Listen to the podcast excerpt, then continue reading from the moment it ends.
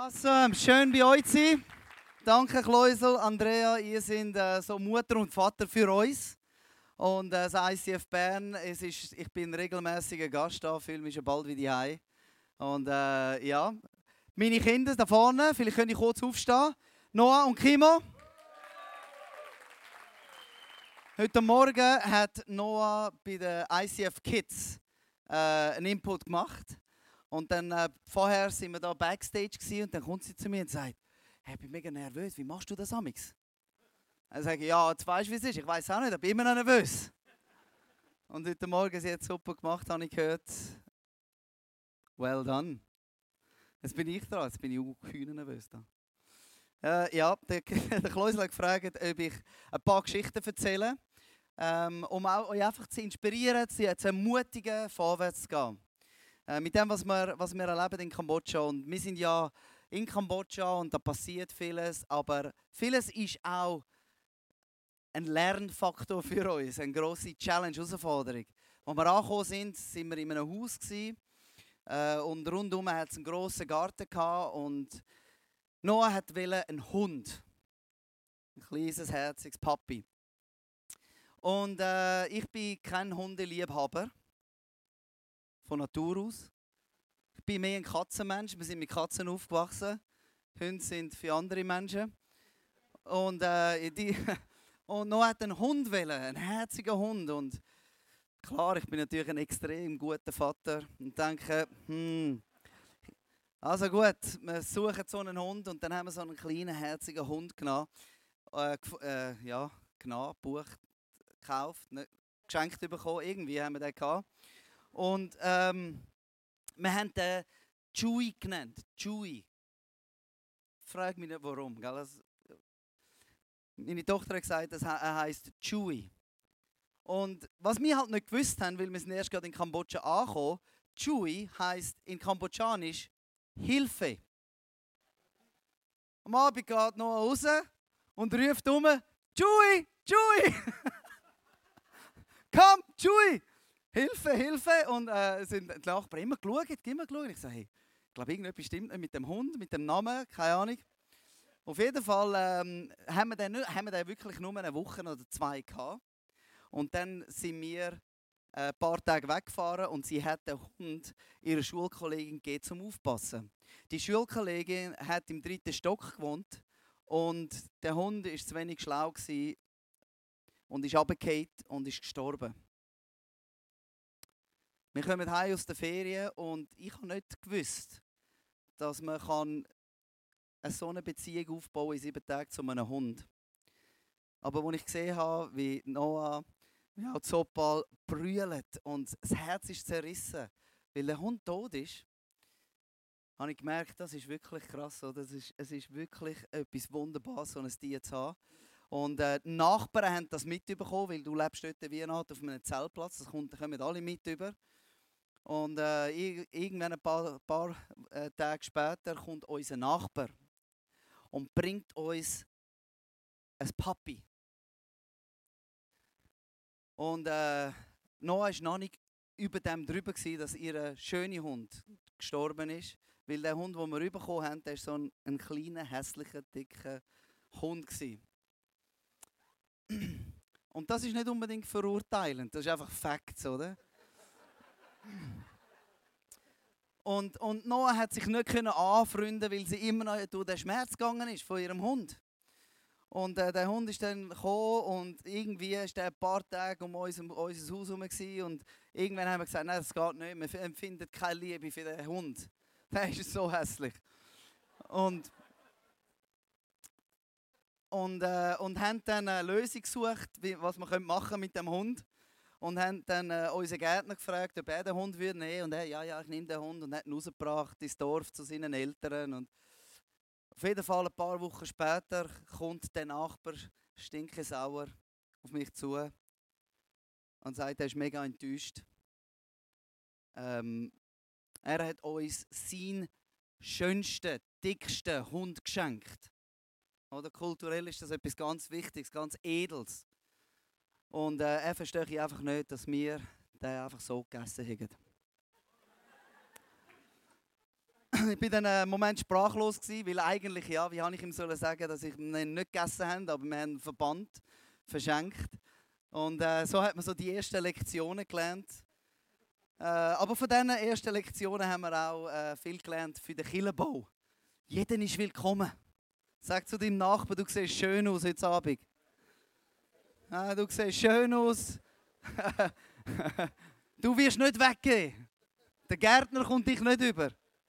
wir haben in den letzten äh, vier Jahren, seit wir dort sind, wir dürfen äh, 194 Leute taufen. Wir haben, können, wir haben jetzt äh, 850 Leute jedes Wochenende, die kommen. Wir haben, davon sind 300 Kinder. Die kommen am Sonntagmorgen und 400 Teenagers kommen am Samstagabend in, Cele in Celebration. Die meisten, oder 80% sind unter 16 und nur ein paar sind wirklich älter als ich. Also muss man ganz weit schauen.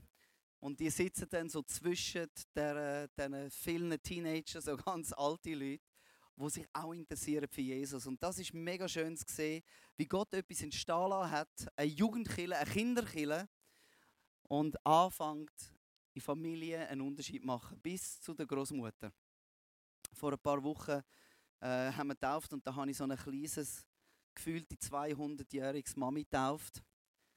Und ähm, es ist wirklich, ich habe ich ha so, sie so rein da und sie hat vielleicht etwa so, was hat sie, 12 Kilo gewogen. Als ich sie rausgenommen habe, habe ich sie fast aus dem Wasser rausgerührt. Und es war so schön, weil sie hat noch zwei Zähne im Maul, und, aber sie wollte Jesus nachfolgen. Und das ist schon ein unglaubliches Geschenk. Also ich, ich habe noch nie in meinem Leben so jemand so als tauft. Mich beschäftigt in der letzten Woche die Geschichte von Jesus, wo er an den Brunnen geht und die Frau trifft. Und er hat die Konversation mit der Frau über ihr Leben. Und es gibt dann den Moment, wo die Frau realisiert, Jesus ist der Retter. Und sie rennt weg ins Dorf, ihre Freunde holen und zu dem Jesus zu bringen die ist so begeistert und motiviert, sie lässt sogar in ihrer Krug stehen und geht so zurück, weil sie weiß, sie wird wieder zurückkommen zu Jesus, aber sie wird nicht allein kommen. Sie wird ihre Freunde bringen. Während dem alles das passiert, sind die Jünger von Jesus schon unterwegs und haben es nachgekauft und kommen raus. Jesus ist alleine, die Frau ist weg und kommen zu ihm und sagen: Hey, hast du schon etwas gegessen? Und Jesus sagt: ihr wisst gar nicht, was ich esse. Und die Jünger sind dran überlegen, ja, was hat er jetzt? Hat er ein Sandwich bekommen? Hat ihm irgendjemand etwas gebracht? Und dann sagt Jesus, ich lebe davon, dass ich den Willen von Gott erfülle. Und ich bin sicher, dass es irgendwie keinen Sinn gemacht, wenn die anderen an Sandwich denken. Und Jesus denkt daran, was jetzt passiert in dem Dorf mit dieser Frau, wo Leute bringen um ihnen klarmachen, Jesus ist der Retter, der es gecheckt hat. Jesus lebt von etwas anderem. Der Wille von Gott tun, füllt ihn auf. Während seine Jünger denken, was füllt mein Bauch auf? Und oftmals sind wir immer dort dazwischen, was, für was lebe ich? Der Wille von Gott oder eben das Kurzfristige? Das, was mich satt macht heute oder morgen oder was ich haben oder nicht haben. Die Jünger kommen, sind um ihn herum, um den Brunnen. Und dann sagt er ihnen, schaut mal dort rüber, schaut aufs Feld. Die Ernte ist reif. Ihr sagt, es braucht noch vier Monate, aber ich sage, jetzt ist die Ernte reif in dem Feld. Jetzt ist die Zeit zum ernten. Und viele von euch sind ja, sind ja nicht aufgewachsen auf einem, auf einem Bauernhof. Wer ist aufgewachsen auf einem Bauernhof? Doch, doch viel. Doch. Siehst du, ja, ich bin mich gewöhnt an Zürcher.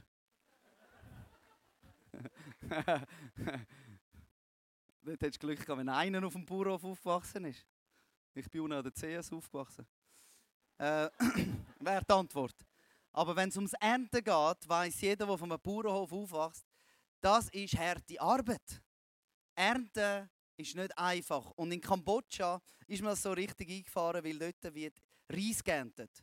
Und die Reisernte die ist harte, harte Arbeit. Normalerweise der Kambodschaner ist nicht der, der sagt, oh yeah, super, wir können wieder ernten, weil er weiß, jetzt fängt die Arbeit an. Ein Reisfeld ist voller Wasser, wenn der Reis wächst. Und als erstes, was man machen muss, muss das ganze Reisfeld entwässern. Man muss das ganze Wasser abpumpen, muss bis zu den Knien ins Wasser rein, man muss Gräben auftun, man muss Rohr legen, man muss das Wasser rausnehmen. Das nächste, was man machen muss, man muss schneiden, man muss den Reis abschneiden. Und das machst du nicht in einem klimatisierten Raum. Das machst du draußen unter der heißen Sonne, bei sehr hoher Luftfeuchtigkeit, mit dem gebückten Rücken, harte, harte Arbeit. Und dann musst du den Reis nehmen, dann musst du ihn dreschen und dann nachher musst du ihn trocknen, musst ihn auslegen, musst schauen, dass alles super ist und dann nachher musst du ihn malen und nachdem das fertig ist, musst du ihn dann auch noch vertreiben. Aber wir leben oftmals in einer Gesellschaft, wenn wir an Ernten denken, denken wir an Onkel Benz. Wir gehen in den Laden, nehmen es aus dem Gestell, tun es in den Wagen, jetzt habe ich geerntet. Wir sind so eine Generation geworden von, von schnellem Erfolg. Wenn Jesus sagt, schau, die Ernte ist reif, dann bedeutet es, jetzt fängt die Arbeit an. Jetzt fängt das Investieren an. Jetzt fangen wir nicht an zu kochen, jetzt fangen wir an zu arbeiten. Arbeit fängt jetzt an. Und so fühlen wir uns oft auch in Kambodscha. So ist es auch. Wir haben jeden Sonntag am Morgen, am 7. Uhr am Morgen, treffen sich 100 Leute, die sich parat machen für die Kinder. Wir haben ein Briefing und dann geht es raus zu den Kindern. Und um die 300 Kinder zu sammeln, gehen, wir auf Trucks, verteilen uns auf neun Trucks und gehen zu den Dörfern raus. Und dort laden wir die Kinder ein und bringen sie dann zu unserer Celebration Location. Das ist dann so gegen die 8. Und äh, dann haben wir dort das Theater vorbereitet für sie. Also wir, wir, wir geben einen riesen Aufwand, damit die Kinder die beste Qualität bekommen. Jede Woche. Wir spielen mit ihnen Games. Sie hören Geschichten von Jesus, die vorbereitet worden sind. Wir worshipen zusammen und es gibt nichts Schöneres, so zwischen 300 Kindern zu worshipen und Bewegungen zu machen mit 35 Grad im Schatten. Und dann verteilen wir uns in Small Groups und in den Small Groups wird der Small Groups Leiter Fragen stellen über das Thema. Dort wird auch gegessen, dort wird austauscht und betet. Und am Ende von so einem Morgen, der geht, das ist nicht so ein zwei Stunden Programm, das ist ein drei, vier Stunden Programm. Und äh, wenn dann am Schluss mit den Kindern betet wird und du siehst, wie Jesus langsam ihre Herzen anfängt zu verändern, dann weißt du, es hat sich alles gelohnt. Am Samstagabend äh, ins Bett zu gehen, am Sonntagmorgen früh aufzustehen, zu arbeiten, zu investieren. Weil die Kinder, das ist die nächste Generation, die wird das Land und ihre Familie verändern. Wir haben auch jeden Sonntagmorgen so eine erste Hilfsstation. An dieser ersten Hilfsstation hat es ein kleines Team und die tun immer die Wunden von diesen Kindern, die kommen, verarzten. Äh, einmal ist ein Bub gekommen, der hat den ganzen Fuß offen gehabt, verbrannt gehabt. Ist aber nicht frisch war, war etwa zwei Tage alt Und wir haben ihn gefragt, wieso ist er ins Spital? Dann sagt er, meine Mami hat gesagt, ähm, er soll warten bis am Sonntag, bis, bis er ins ICF gehen kann. Das Spital ist zu teuer. Er soll einfach warten. Der ist komplett seine Haut weg. Den haben wir gerade ins Spital nehmen, auf der Stelle. Und für so Kinder braucht es Hilfe, braucht es Menschen, die sich darum kümmern. Und für, für uns, ich denke oftmals, die Wunden am Körper, das sind, das sind nur kleine, sichtbare Wunden. Zum Vergleich, was für Wunden in ihrer Seele, in ihrem Herzen ist. So viele Familien sind kaputt, sind zerstört. Und so ein kleiner Bub ist nur ein Beispiel für das, was wir dort machen. Wir heilen Leute im Namen Jesus. Körper, Seele und Geist. Woche für Woche. Und das ist harte Arbeit. Ich habe ganz am Anfang ein Foto bekommen von ein paar jungen Männern. Und auf dem Foto, wo ich das anschaue, sehe ich, wie Gott zu mir redet und sagt, einer von denen macht er zu deinem Jünger. und ich sehe sein Gesicht und das ist der Dara. Und ich habe ihn nicht kennt, habe noch nie mit ihm geredet bis zu dem Zeitpunkt. Ich frage nur, wer kennt ihn, wer kennt ihn. Ich mache ab mit ihm mit einem Kaffee und ähm, es war ganz am Anfang, wo ich, wo ich ihn kennengelernt habe, wo wir dort angekommen sind. Und ich erzähle so, was, warum ich da bin in Kambodscha und finde heraus, was er macht. Er ist Night Guard in einem Hotel. Und am Schluss sage ich zu ihm, Dara, äh, ich will, dass du mir nachfolgen wirst. Dass du mir nachfolgst. Und dann schaut er mir an, uh, what do you mean? Ja, eine Art wie, wie, wie ist mein Jünger? ähm, ja, äh, du, du kommst einfach, nachdem du geschafft hast, kommst zu mir und dann bist du einfach bei mir. Ja, was mache ich denn mit dir? Ja, du, du machst einfach das, was ich mache, mit mir zusammen. Und ich habe mich dort gefühlt, wie hat das echt Jesus gemacht? Wie hat er gesagt, folg mir nach? Äh, ja, äh. äh. Es ist, so, es ist so aus mir rausgekommen, weil ich gespürt habe, der Heilige Geist, der redet zu mir. Gott hat den Mann erwählt. Aber äh, ich habe das in der Schweiz noch nie gemacht. Einfach zu einem gesagt, äh, komm mit mir. Äh, ja. Und dann ist er gekommen. Und dann sind wir zusammen unterwegs. Gewesen. Und er war wie mein Schatten. Gewesen. Und dann habe ich ihm gelernt, wie ich eine Predigt vorbereite. Und dann hat er angefangen zu übersetzen. Und dann habe ich ihm verschiedene Aufgaben gegeben zu machen. Und er war einfach mit mir zusammen. Gewesen. Und es ist, äh, es ist so eine spannende Zeit, gewesen, weil ich nicht gewusst wie, was, was aus ihm wird entstehen.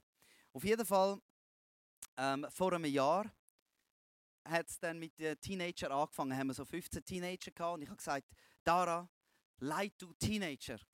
Und er hat gesagt, ja, ich weiß doch nicht, wie man das macht. Ich sage, ja, mach einfach das, was ich mache. Mit den Erwachsenen, also mit den 16 plus.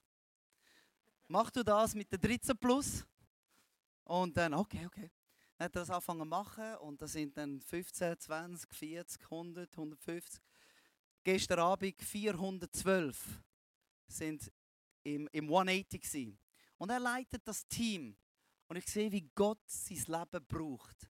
Aber das richtige Highlight war vor drei Wochen, wo wir äh, Leute getauft haben, ist er ins Wasser gestanden und er hat seine ersten zwölf Jünger getauft.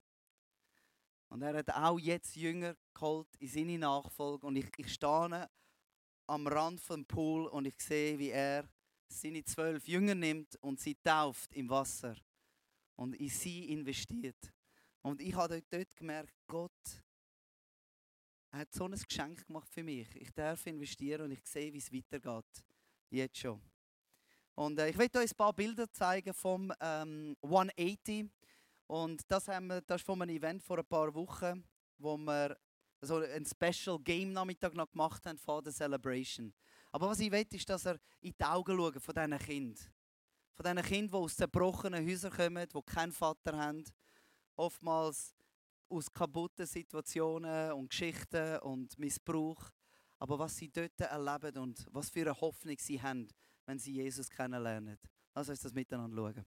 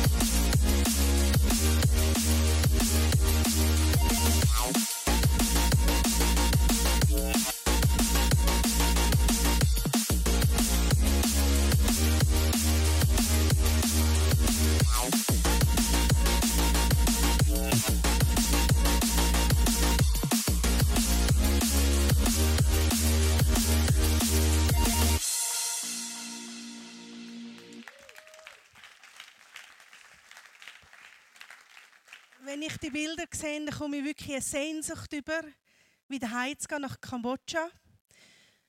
Aber ich genieße es auch total, jetzt hier in der Schweiz. Wir sind etwa vor eineinhalb Wochen da gelandet als Familie Und als erstes sind wir in die Migros gegangen, weil wir Migros-Kinder sind. Und ich bin vor dem Joghurtgestell gestanden. Und ihr habt ja uh, viel Joghurt. Ihr habt Himbeere, Erdbeere, Kokosnuss, Schoki, Schoki und Kokosnuss, Kaffee, Natur, Ahorn, Joghurt. Und ich bin gestanden, bin überfordert gewesen, total im ersten Augenblick. Nimm zwei, drei Joghurt, zahle.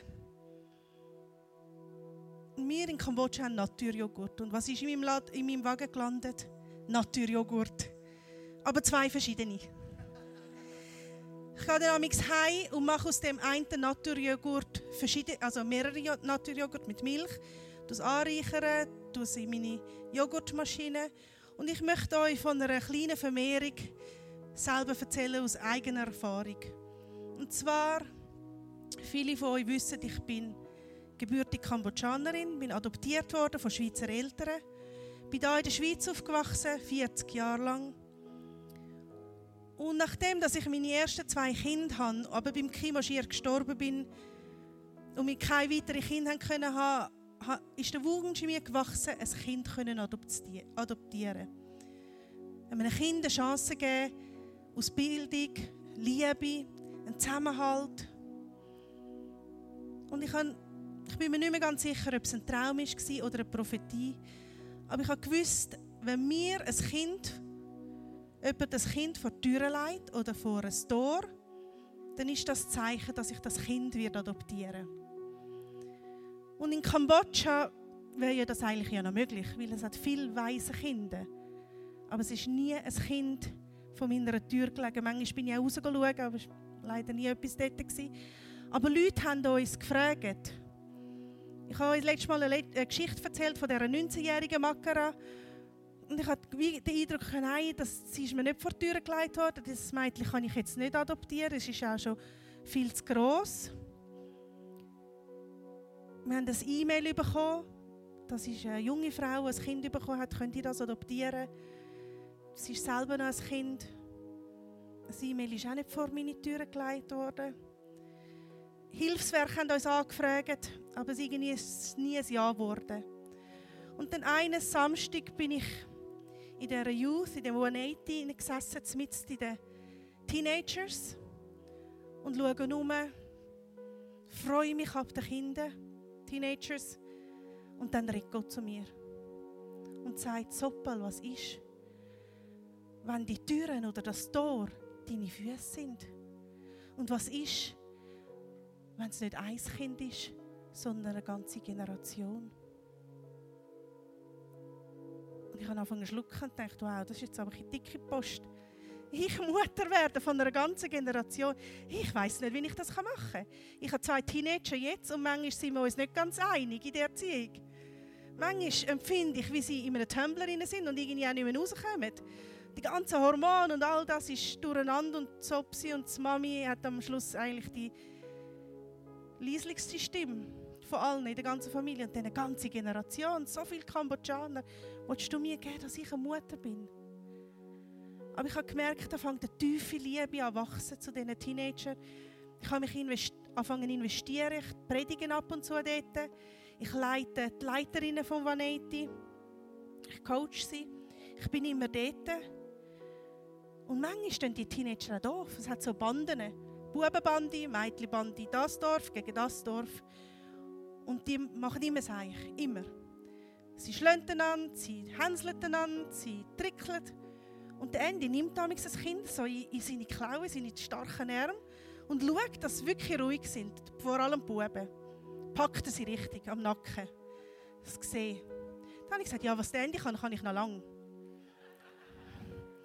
Kinder haben blöd hat, vor allem die Mädchen. Ich war mit in dieser Mädchenbande sind manchmal alle gleich angezogen. Er kennt mir gut.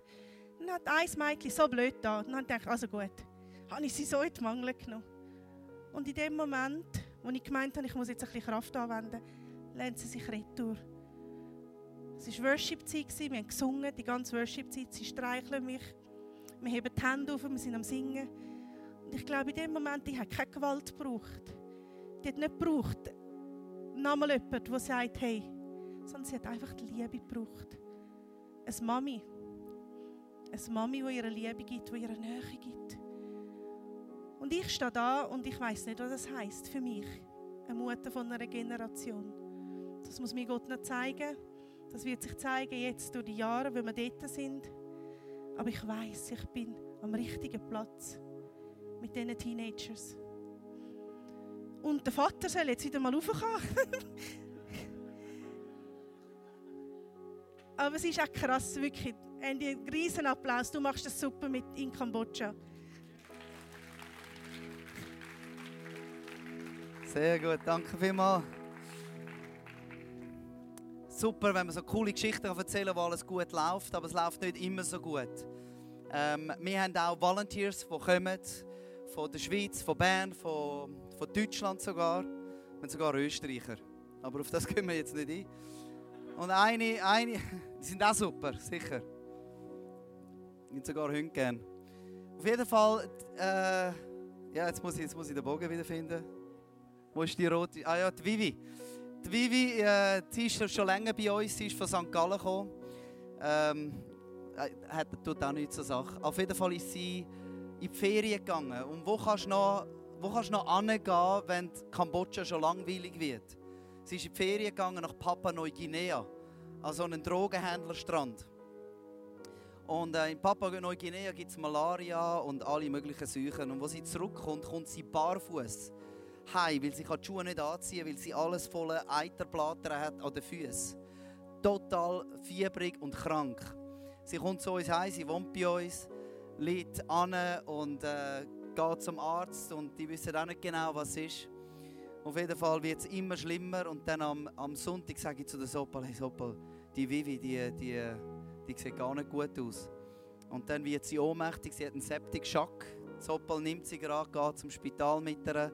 Sie hängen sie an, müssen ihr Adrenalin geben, dass sie am Leben bleibt. Äh, geben ihr alle, alle Medizin, die sie braucht, weil sie dann wissen, das ist Malaria. Und zusammen mit dem Septik-Schock ist das mega kritisch. Sie ist in der Intensivstation. Die Ärzte sagen 50-50, dass sie das wird überleben wird. Zopal muss der Mutter anrufen, dem Vater anrufen, anfangen abklären wegen der Versicherung, wie, wie das läuft, weil die im Spital eigentlich nicht zu viel machen und, ähm, und das ist mega schwierig, die Herausforderungen und Zopal und, und das Team um sie herum haben das gemacht. Miri, äh, die Vivi, als sie wach war, hat äh, gesagt, eben, dass sie gerade, bevor sie in die Ferien gegangen ist, ihre Krankenversicherung gewechselt hat. Und jetzt hat sie nicht mehr äh, die Zusatzversicherung drin, dass sie kann ausgeflogen werden kann. Und äh, im Spital ist klar, sie können sie dort nicht mehr weiter betreuen, wir müssen sie nach Bangkok fliegen. Und ähm, wir finden heraus, das kostet etwa 17'000 Franken. Wir wissen nicht genau, wie, wie wir das zusammenlegen sollen. Ähm, und dann Miri, eine andere von, von der Schweiz, läutet den Rega an, weil Vivi hat ein Rega, wie sagt man dem? Ein Membership. Genau. Und ähm, nur, das ist in der Schweiz super. Rega hilft immer und überall. Wenn du in Kambodscha bist, vielleicht haben sie mir gesagt.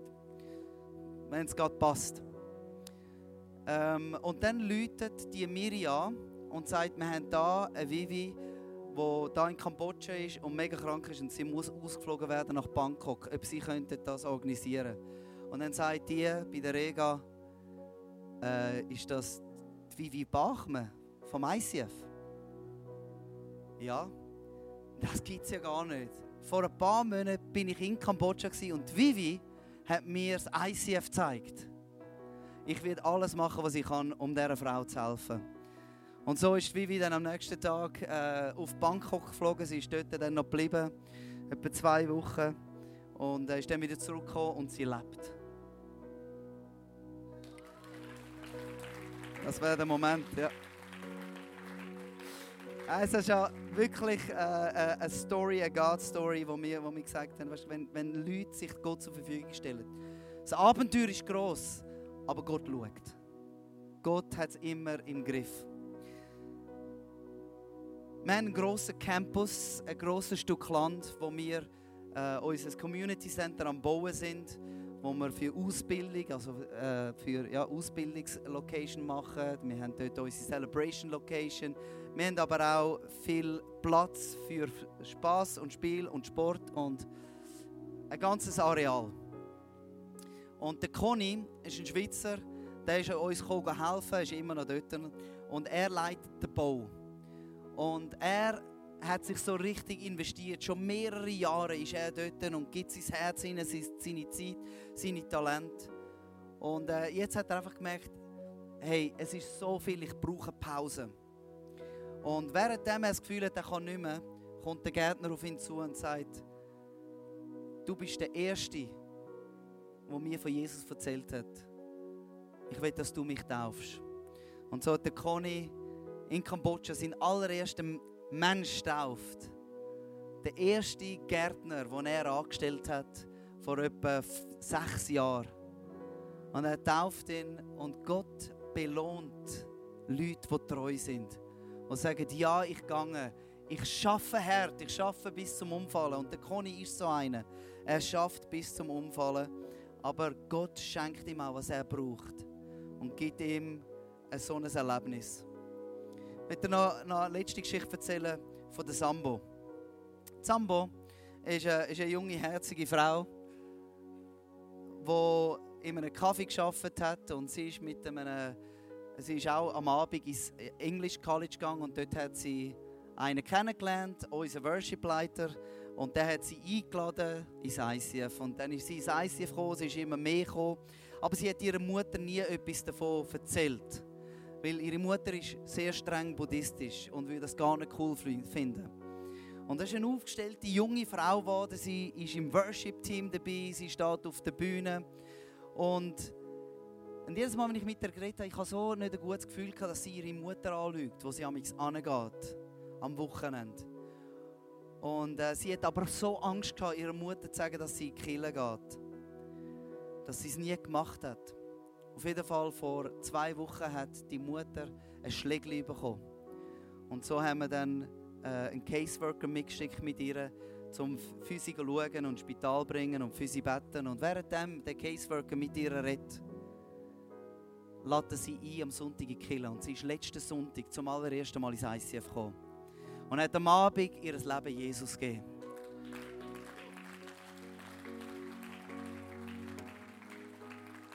Und die Sambo, die, die hat das geschrieben, unglaublich. Und ich komme ich eine, eine Textmessage über von, von unserer Next Step Leiterin, von der Barbara, und sagt: Hey Andy, äh, Sambo, ihre Mutter, hat sich, will sich gerne taufen lassen. Können wir es machen, auch während wir weg sind? Können wir es machen? Und der Caseworker, der ihr mehr von Jesus erzählt hat, der wäre cool, wenn er sich taufen könnte. Und ich liebe die Geschichten, wenn Gott Leute rausruft. Und manchmal die die Leute, die wir denken, sind nicht möglich, dass die zum Glauben kommen. Für Gott ist nichts unmöglich.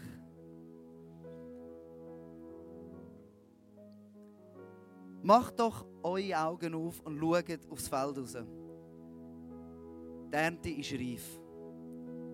Vor ein paar Wochen haben wir ein grosses Kreuz angestellt am Samstagabend. Und alle Teenager können ihre Sünden aufschreiben und das Kreuz hängen und Anspruch nehmen von der Vergebung von Jesus. Die Ernte ist reif. Menschen kommen zum Glauben. Wenn ich sehe, wie junge Leute ihr Leben Jesus geben und das Woche für Woche, wo anfangen zu wachsen und glauben, dass Gott in ihrem Leben einen Unterschied macht. Die Ernte ist reif. Und Jesus sagt, die Ernte ist gross, aber es gibt nur wenig Arbeiter. Die Ernte ist gross. Und Gott sucht Arbeiter. Die, die die Ernte reinbringen, sind die Arbeiter. Das sind nicht die, die einfach ein easy Leben haben, sondern die, die bereit sind, Ärmel hinterher zu tun, anzupacken, reinzustehen, Schmerzen zu erleiden, vielleicht auch einen Druck von außen, eine heiße Sonne ungemütlich, Schmerzen. Aber das bedeutet Ernte, das bedeutet ein Arbeiter zu sein. Zum sagen, Gott, da bin ich, send mich, brauch mich. Wenn es am Morgen früh anfängt und am Abend spät aufhört, dann haben wir geerntet. Wenn wir an die Orte angehen, wo es schwierig ist, wo es hart ist, mit den Leuten reden, wo wir am liebsten nicht würden reden, weil wir Angst haben, dann ist es harte Arbeit. Und dann können wir ernten. Ernten ist nicht der Onkel Benz vom Gestell nehmen. Es ist ins Wasser stehen, es ist abbücken, es ist schaffen, es ist harte Arbeit. Und ich will einfach mit dem einen Gedanken enden. Zu wem hat das geredet heute Abend? Du einfach, dass du aufstehst und mit mir zusammen bettest, dass du anfängst ernten. Und Zusammenhang mit es ist Arbeit. Dort, wo ich bin, dort fange ich an zu arbeiten. Lass uns die Augen zumachen. Jesus, ich danke dir, dass du den Jünger gesagt hast, schaut doch einmal, es ist nicht in vier Monaten, es ist nicht nächste Woche, jetzt ist die Ernte reif. Jetzt ist dein Chef reif. Jetzt ist deine Mutter reif. Jetzt ist, jetzt sind deine Klassenkameraden reif. Jetzt ist Zeit zum Arbeiten. Und jetzt du sagst, die Ernte ist gross. Aber wo sind die Arbeiter, die sagen, da bin ich, ich gang, send mich. Ich weiß nicht, wie es rauskommt, aber ich riskiere es und ich gebe mir das Beste. Jesus, du sagst, denen werden Wunder folgen, die, die gehen, die, die tun, die, die arbeiten. Und Jesus, die Ernte ist da. Da in Bern, da in der Schweiz, aber überall anders auf der Welt. Und du suchst Arbeiter. Und wenn du heute Abend willst, einfach nochmal ein Commitment machen von deinem Herz, heb deine Hand auf und sag da, Jesus, nimm mich. Ich bin bereit. Jesus, brauch mich. Nimm mich und send mich. Jesus, ich will dir folgen, dir dienen. Und wenn es schwierig und hart wird, freuen, weil es ist Erntezeit. Und ich bitte dich, dass du kommst, Heiliger Geist, und jetzt jeder, jeder ermutigst, jedem Kraft gibst, eine Perspektive gibst, was die Ernte ist. Und wo er kann anfangen